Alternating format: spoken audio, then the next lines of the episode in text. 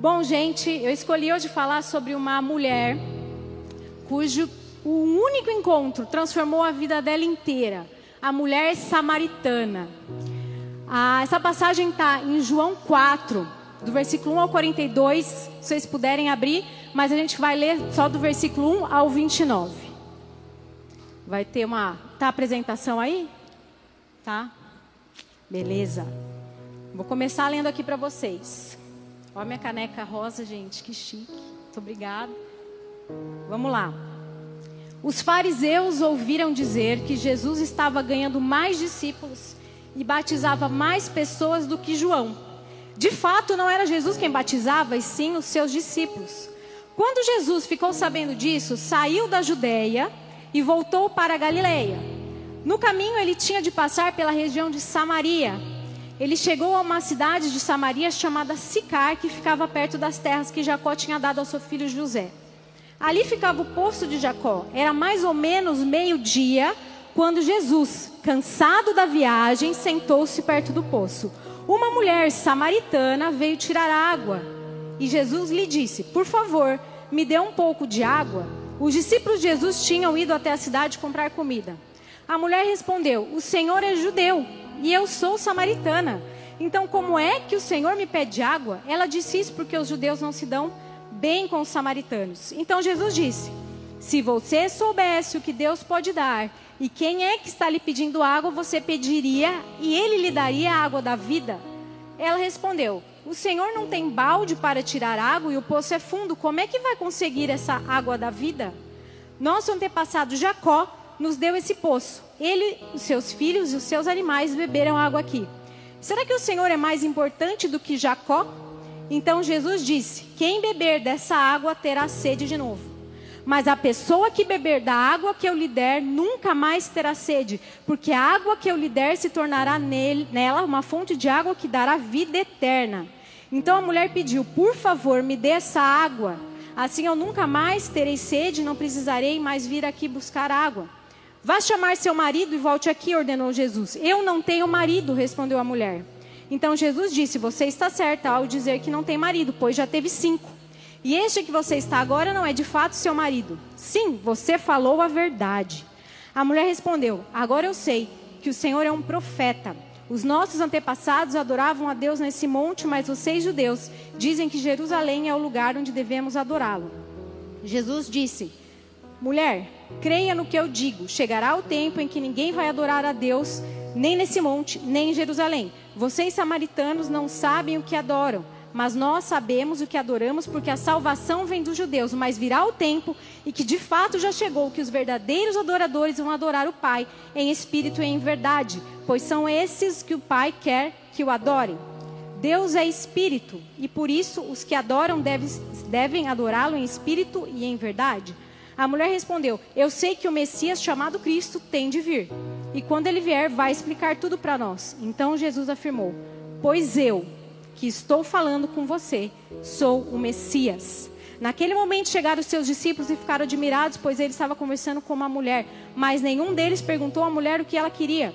E também não perguntaram a Jesus por que motivo ele estava falando com ela. Em seguida, a mulher deixou ali o seu pote, voltou para a cidade e disse a todas as pessoas: Venham ver o homem que disse tudo que eu tenho feito. Será que é ele o Messias? Essa passagem é muito forte, né? Contextualizando um pouquinho aqui o capítulo de João, o livro de João. É, o livro de João é diferente dos livros sinóticos, que são livros que contam a mesma história, que é Mateus, Marcos e Lucas, né? Se a gente ler, vocês vão encontrar histórias ali, as mesmas histórias vistas por pontos de vista diferentes. O livro de João, 90% dele é material inédito e não foca nos milagres ou nas parábolas de Jesus, foca na identidade do próprio Jesus e como nós deveríamos reagir a esses ensinamentos. Se você é cristão, eu acho que você já deve ter ouvido, com certeza, a história da mulher samaritana, né? Não só uma vez, mas se você não nunca ouviu, é, falando um pouquinho, era uma mulher rejeitada de Samaria, pelo esse histórico dela de ter se relacionado muitas vezes com outros homens, isso na época era um absurdo, e os samaritanos não se davam bem com os judeus, conforme o próprio texto diz, né? Eu quero te convidar agora a se aprofundar comigo nessa história. E primeiro ver alguns pontos que nós necessitamos como pessoas, né? Todos os seres humanos precisam emocionalmente de respeito. Apareceu aí? Precisa ser valorizado, independente da aparência que possui. Precisa de afeto ou amor, não pelo que tem, mas pelo que é. Precisamos de aceitação, sentir que as pessoas o valorizam e apreciam a sua presença. E por último, pertencer. Todo mundo quer fazer parte de um grupo de pessoas, né? A gente quer contar com a amizade e solidariedade de outras pessoas. Naquela mulher ali faltava todos esses pontos. Ela não era respeitada na cidade, valorizada. Ela buscava afeto e amor, ela não tinha, por causa disso ela se relacionava muito. Ela não tinha um pertencimento, é, tanto é que a Bíblia fala que ela foi buscar água ao meio-dia. E isso diz muito, porque quem vai buscar água num deserto ao meio-dia é o pior horário. Não ia ninguém. As mulheres da vila iam bem cedinho, no melhor horário. Ela ali estava sozinha. Provavelmente ela não tinha uma turma grande para se relacionar. Por isso que ela ia ali. Ela não era aceita. Jesus então estava viajando da Judéia para a Galileia. Esse caminho tem várias rotas, inclusive rotas mais longas. A rota mais curta era realmente passar por Samaria. Os judeus não passavam por Samaria, eles contornavam e faziam a rota mais longa. Mas Jesus, eu falo que ele estava no itinerário do céu aqui. Ele tinha um plano, ele tinha um encontro. Então ele passou por Samaria, fez questão de passar por Samaria. Jesus escolheu aquele tempo, aquele cenário, aquela hora a pior hora, para se revelar pela primeira vez como Messias a uma mulher rejeitada, uma mulher samaritana. E até ela fica surpresa. Como pode você, sendo homem, falar comigo? Para você ver o quanto ela deveria se sentir exatamente assim. Essa rejeição, essa solidão. E aquele poço refletia tanta coisa, machucava a identidade daquela mulher. Porque naquele lugar ali ela estava sozinha. Você imagina ela saindo da casa dela sozinha. Aquele poço, é, poço o que, que ela não devia ouvir das pessoas? Né? Você é uma excluída, você é uma desprezada. Porque até ela se questionou para Jesus se Jesus realmente deveria falar com ela. Vamos ver então quatro pontos que significou esse encontro na vida dessa mulher. Eu quero que vocês repitam comigo. O encontro com Jesus supera a religiosidade. Jesus passou por ali, mesmo que isso confrontasse para os judeus e para os samaritanos passar por Samaria. Tem uma frase muito boa que eu li numa camiseta, acho que foi numa conferência, que fala assim: religião complica, Jesus simplifica. E era basicamente o que ele fez ali. Ele simplificou porque, como eu falei, ele estava no itinerário do céu e pessoas são mais importantes para Jesus do que uma religiosidade que precisava ser quebrada naquele momento. Quando Jesus tem um encontro, não importa o local, não importa o contexto que você está passando, ele vai ao seu encontro, ele vai te encontrar, ele vai quebrar coisas na gente. O segundo ponto é o encontro com Jesus. Pode repetir, gente, por favor gera metanoia, mudança de vida. A gente ouve bastante essa palavra, né? Metanoia. E era o que aquela mulher precisava naquele momento. Uma renovação de mente, uma mudança de caráter, uma mudança de perspectiva. Eu estava pensando sobre esse ponto e a gente tem vivido dias que se estabeleceu um conceito aqui, eu vou colocar entre aspas, que é Deus a minha imagem e semelhança, né? As pessoas não acreditam mais na verdade absoluta. Se aquilo não agrada você, não te agrada, você constrói para você uma outra verdade. A gente não tem vivido dias assim? Então, se Deus diz algo na palavra e você não concorda, mas eu não concordo. Então, eu acho que isso seja melhor para mim. Em Salmo 119, 60 diz que a tua palavra é a verdade desde o princípio desde o princípio, e a cada um dos teus justos juízos duram para sempre. Existe um manual de vida, vocês concordam comigo? Que é a Bíblia, que é a palavra. Jesus, ali naquele momento, era a própria palavra para a mulher, era, era, o Verbo encarnado. Mas hoje nós temos a Bíblia online, ou a Bíblia, que é o nosso manual de vida, e a gente fala, mas eu não concordo com isso, vou seguir aqui as minhas próprias verdades. E eu pergunto para vocês: quem somos nós? Para contestar a palavra de Deus, se, se vai em desacordo com a palavra de Deus, quem que você acha que está certo? É por causa disso que eu coloquei esse ponto sobre mudança de vida. É uma mudança de caráter, uma mudança de pensamento. Era o que aquela mulher precisava naquele tempo e era o que nós precisamos nesse tempo e muito.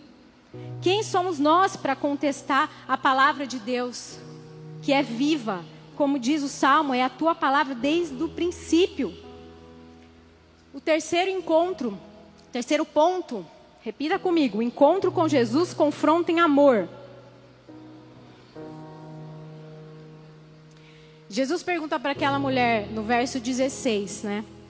Vai e chama seu marido. Gostaria de lembrar vocês que Jesus sabia da vida daquela mulher. Jesus sabia que ela não tinha marido. Jesus sabia do histórico dela. Jesus sabe o que a gente está pensando. Jesus conhece a nossa vida, o nosso histórico. Mas é tão importante o nosso reconhecimento diante do pecado.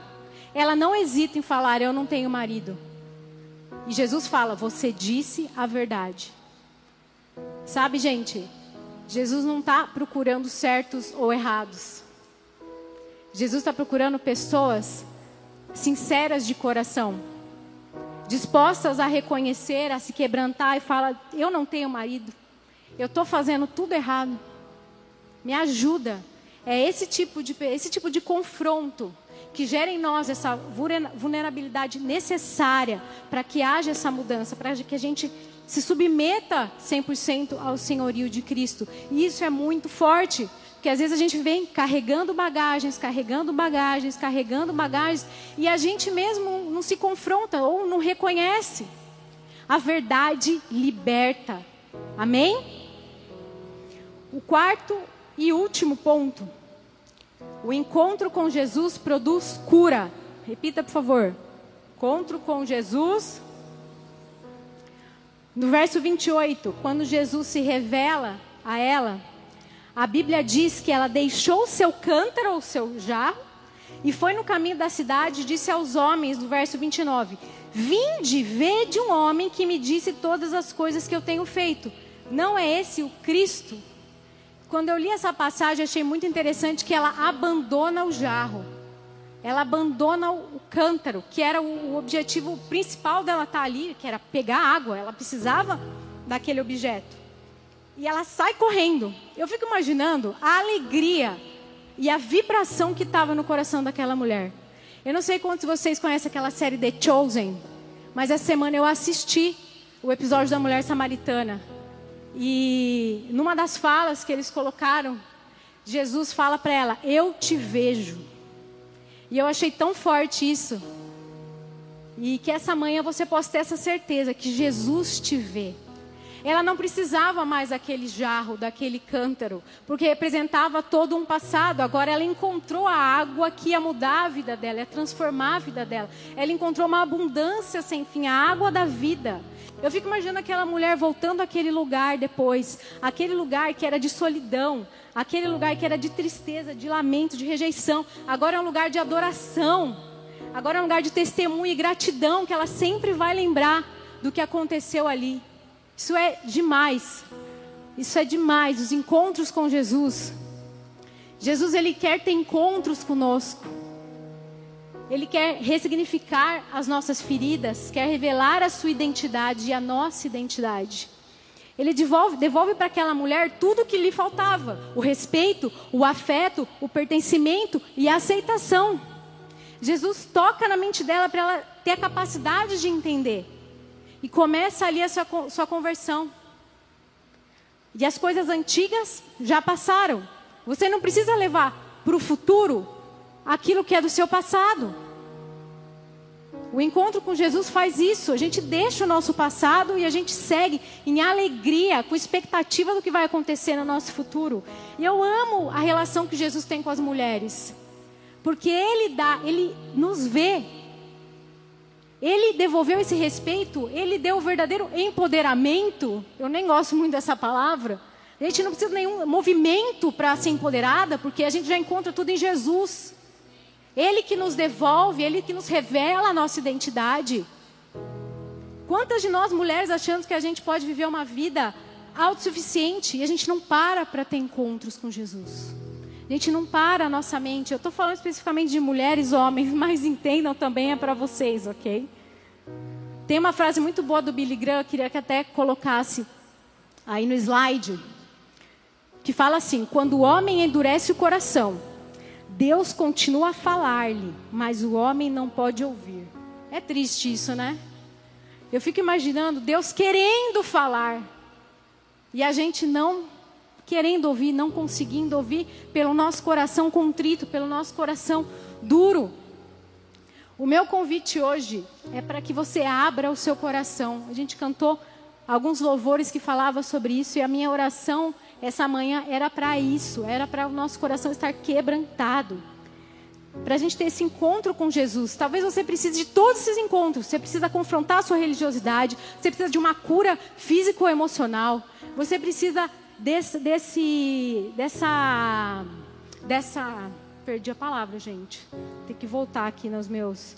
Você precisa desse confronto em amor com você mesmo e com Jesus. Talvez você precise de um, de um encontro. Talvez você precise encontrar Jesus hoje, você nunca encontrou. Você nunca o recebeu como Senhor da sua vida. E tudo mudou a partir de uma palavrinha que aquela mulher teve. E foi a causa que ela saiu correndo para contar para o povo, que foi fé. Aquela mulher teve fé. E a fé em Cristo abre os nossos olhos para ver o invisível crer nesse inacreditável. Tudo começa pela fé. A fé nos muda, muda a nossa atitude perante as coisas. E quem sabe você não perdeu a fé em você mesmo.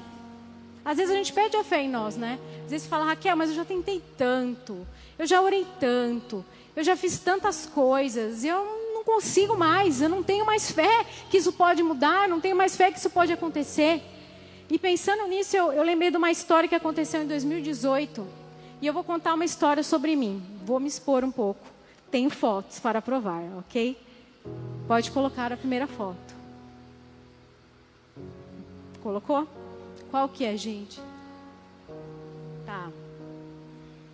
Eu sempre quis passar por uma situação que eu me colocasse num desafio de limites. É, no esporte, falando, ok? Não sou louca pular de bang jump, sem corda, umas coisas muito loucas assim. E em 2018 eu tive essa oportunidade não planejada. Eu casei, saí de lua de mel. E no nosso itinerário a gente passava por algumas cidades e uma delas chamava Taupo, que fica na Nova Zelândia, na Oceania. E a gente viu que tinha um trekking de você escalar um vulcão. Você subir um vulcão. Eu, nossa, que legal, meu marido é muito mais aventureiro que eu. A gente foi sem entender absolutamente nada do que ia acontecer. Porque a mulher que me atendeu, eu julguei que ela seria uma, uma mulher de uns 50 anos e ela falou: Eu fui. Se ela foi, eu vou com certeza. Compramos e lá fomos nós para o Tongariro Alpine Crossing. Tongariro é o nome da montanha. Tava neve, então por isso a gente subiu na neve. E foram ali mais ou menos 20 quilômetros de subida, demora entre 6 e 9 horas, dependendo do seu preparo físico. Aí eu vi que eles deram para gente aqueles negócios que clipa no pé, uma machadinha, eu já achei meio estranho, né? Eu tô achando que é uma caminhada, estou de tênis. Eles emprestaram uma bota. Falei, ok, vamos lá, já estou aqui. E quando a gente andou seis quilômetros, apareceu essa placa aí de stop. Tipo, você tem certeza que você vai continuar? Aí eu olhei, falei, tá, vai, tá errado aqui. Alguma coisa tá estranho, mas continuei. E lá estávamos nós, o Alex super animado, eu também, porque a paisagem era maravilhosa. Gente, foi a coisa mais difícil que eu já fiz na minha vida, escalar um vulcão na neve, sem preparo nenhum e sem saber o que ia acontecer. Porque eu me vi várias vezes tendo que clipar o negócio e aqui era uma ribanceira e se eu caísse, adeus, mundo. E eu fui ficando nervosa, aí eu, toda hora eu pensava, o que, que eu estou fazendo aqui? Por que, que eu me coloquei nessa situação? Meu Deus do céu, mas às vezes a paisagem ficava tão bonita que eu esquecia, eu, ai que lindo, vamos tirar foto, fala com a guia. Aí me dava nervoso de, de novo, eu perguntei um dia, uma hora para a guia, eu falei, deixa eu te perguntar um negócio, se eu desistir, alguém pode vir me resgatar ou eu tenho que... Ela, não, vem um helicóptero te resgatar. Eu falei, entendi, acho que eu vou continuar aqui. Eu fui altos e baixos comigo mesma, gente. Mas eu cheguei no cume. E eu não sabia que a descida era pior do que a subida. Mas lá estava eu, emocionada, e comecei a chorar. Vendo aquela paisagem maravilhosa aí, me superando, com certeza. E quando eu comecei a chorar, eu comecei a orar. Comecei um tempo muito especial com Deus. E Deus me lembrou de Hebreus 12, que é o que eu quero ler para vocês aqui. Portanto, deixemos de lado tudo que nos atrapalha e o pecado que se agarra firmemente em nós. E continuemos a correr, sem desanimar, a corrida marcada para nós. É muito legal que a Bíblia, ela compara várias vezes, né, a nossa jornada de vida com uma corrida. Paulo fala que é um combate, combati o bom combate. E eu estava nessa, me sentindo assim, e o Espírito Santo foi trabalhando no meu coração sobre essa, de não desanimar, de ter fé em mim, eu consegui, você também vai conseguir. Coisas grandes que você nem imagina estão reservadas para você, amém? E continuando o texto aqui, fala que a gente vai passar por aflições, mas que a gente tem que conservar os nossos olhos fixos em Jesus, pois é por meio dele que a nossa fé começa. E é ele quem aperfeiçoa. Ele não nos deixou, não deixou que a cruz fizesse com que ele desistisse. Pelo contrário, por causa da alegria que lhe foi prometida, ele não se importou com a humilhação de morrer na cruz e agora está sentado do lado direito do trono de Deus. Isso é tão forte. A alegria que foi prometida, tem uma alegria prometida para você, tem um novo tempo prometido para você. O céu é prometido para você, que é a sua verdadeira casa, essa vida é uma passagem. Amém? Vocês creem nisso? Às vezes, às vezes a gente vive tão enraizado nesse tempo que a gente esquece que a nossa vida não é aqui, que a gente tem sim que ter coisas aqui, mas que a gente tem que acumular nossos bens no céu. E existe uma alegria que a fé, que essa fé, como dessa mulher que largou tudo e transformou uma vila inteira em Sicar. Você imagina, uma mulher que não era ouvida. Ela saiu correndo para falar e as pessoas acreditaram nela. Ela transformou a vila em Sicar por causa do encontro que ela teve com Jesus. O quão forte é isso? Jesus deu a ela uma autoridade. E ela pegou essa fé e saiu correndo, esqueceu, largou tudo, esqueceu quem ela, quem ela era, as palavras que ela tinha ouvido e foi falar, e as pessoas acreditaram. No verso 39 fala: e muitos samaritanos daquela cidade creram nela, por, creram nele por causa da palavra da mulher que testificou. Ele me disse tudo o que eu tenho feito. Assim então os samaritanos foram até ele e pediram-lhe que ficasse com eles. Ele ficou ali dois dias. Sabe, gente, o poder do evangelho é que ele transforma Madalenas em Marias, Saulos em Paulos, reis em sacerdotes e meninos em reis. Transforma o péssimo em bom e a angústia em sorriso. E eu gostaria que a banda viesse para você meditar se você tem tido encontros com Jesus. Ou se você quer ter esse encontro hoje. Se você quer ter esse encontro hoje com Jesus, eu quero orar com você e por você essa manhã. Eu quero orar para que você receba a cura, uma transformação de mente. Quero orar para que você todo tudo que ficou, tudo que está na sua cabeça com relação à sua identidade, se existe pensamentos de rejeição, se existe esses tipos de pensamento de solidão, eu quero orar para que tudo seja deixado para trás. E para que você corra como essa mulher fez, para contar para as outras pessoas aquilo que estava acontecendo na vida dela. Você pode abaixar a sua cabeça agora?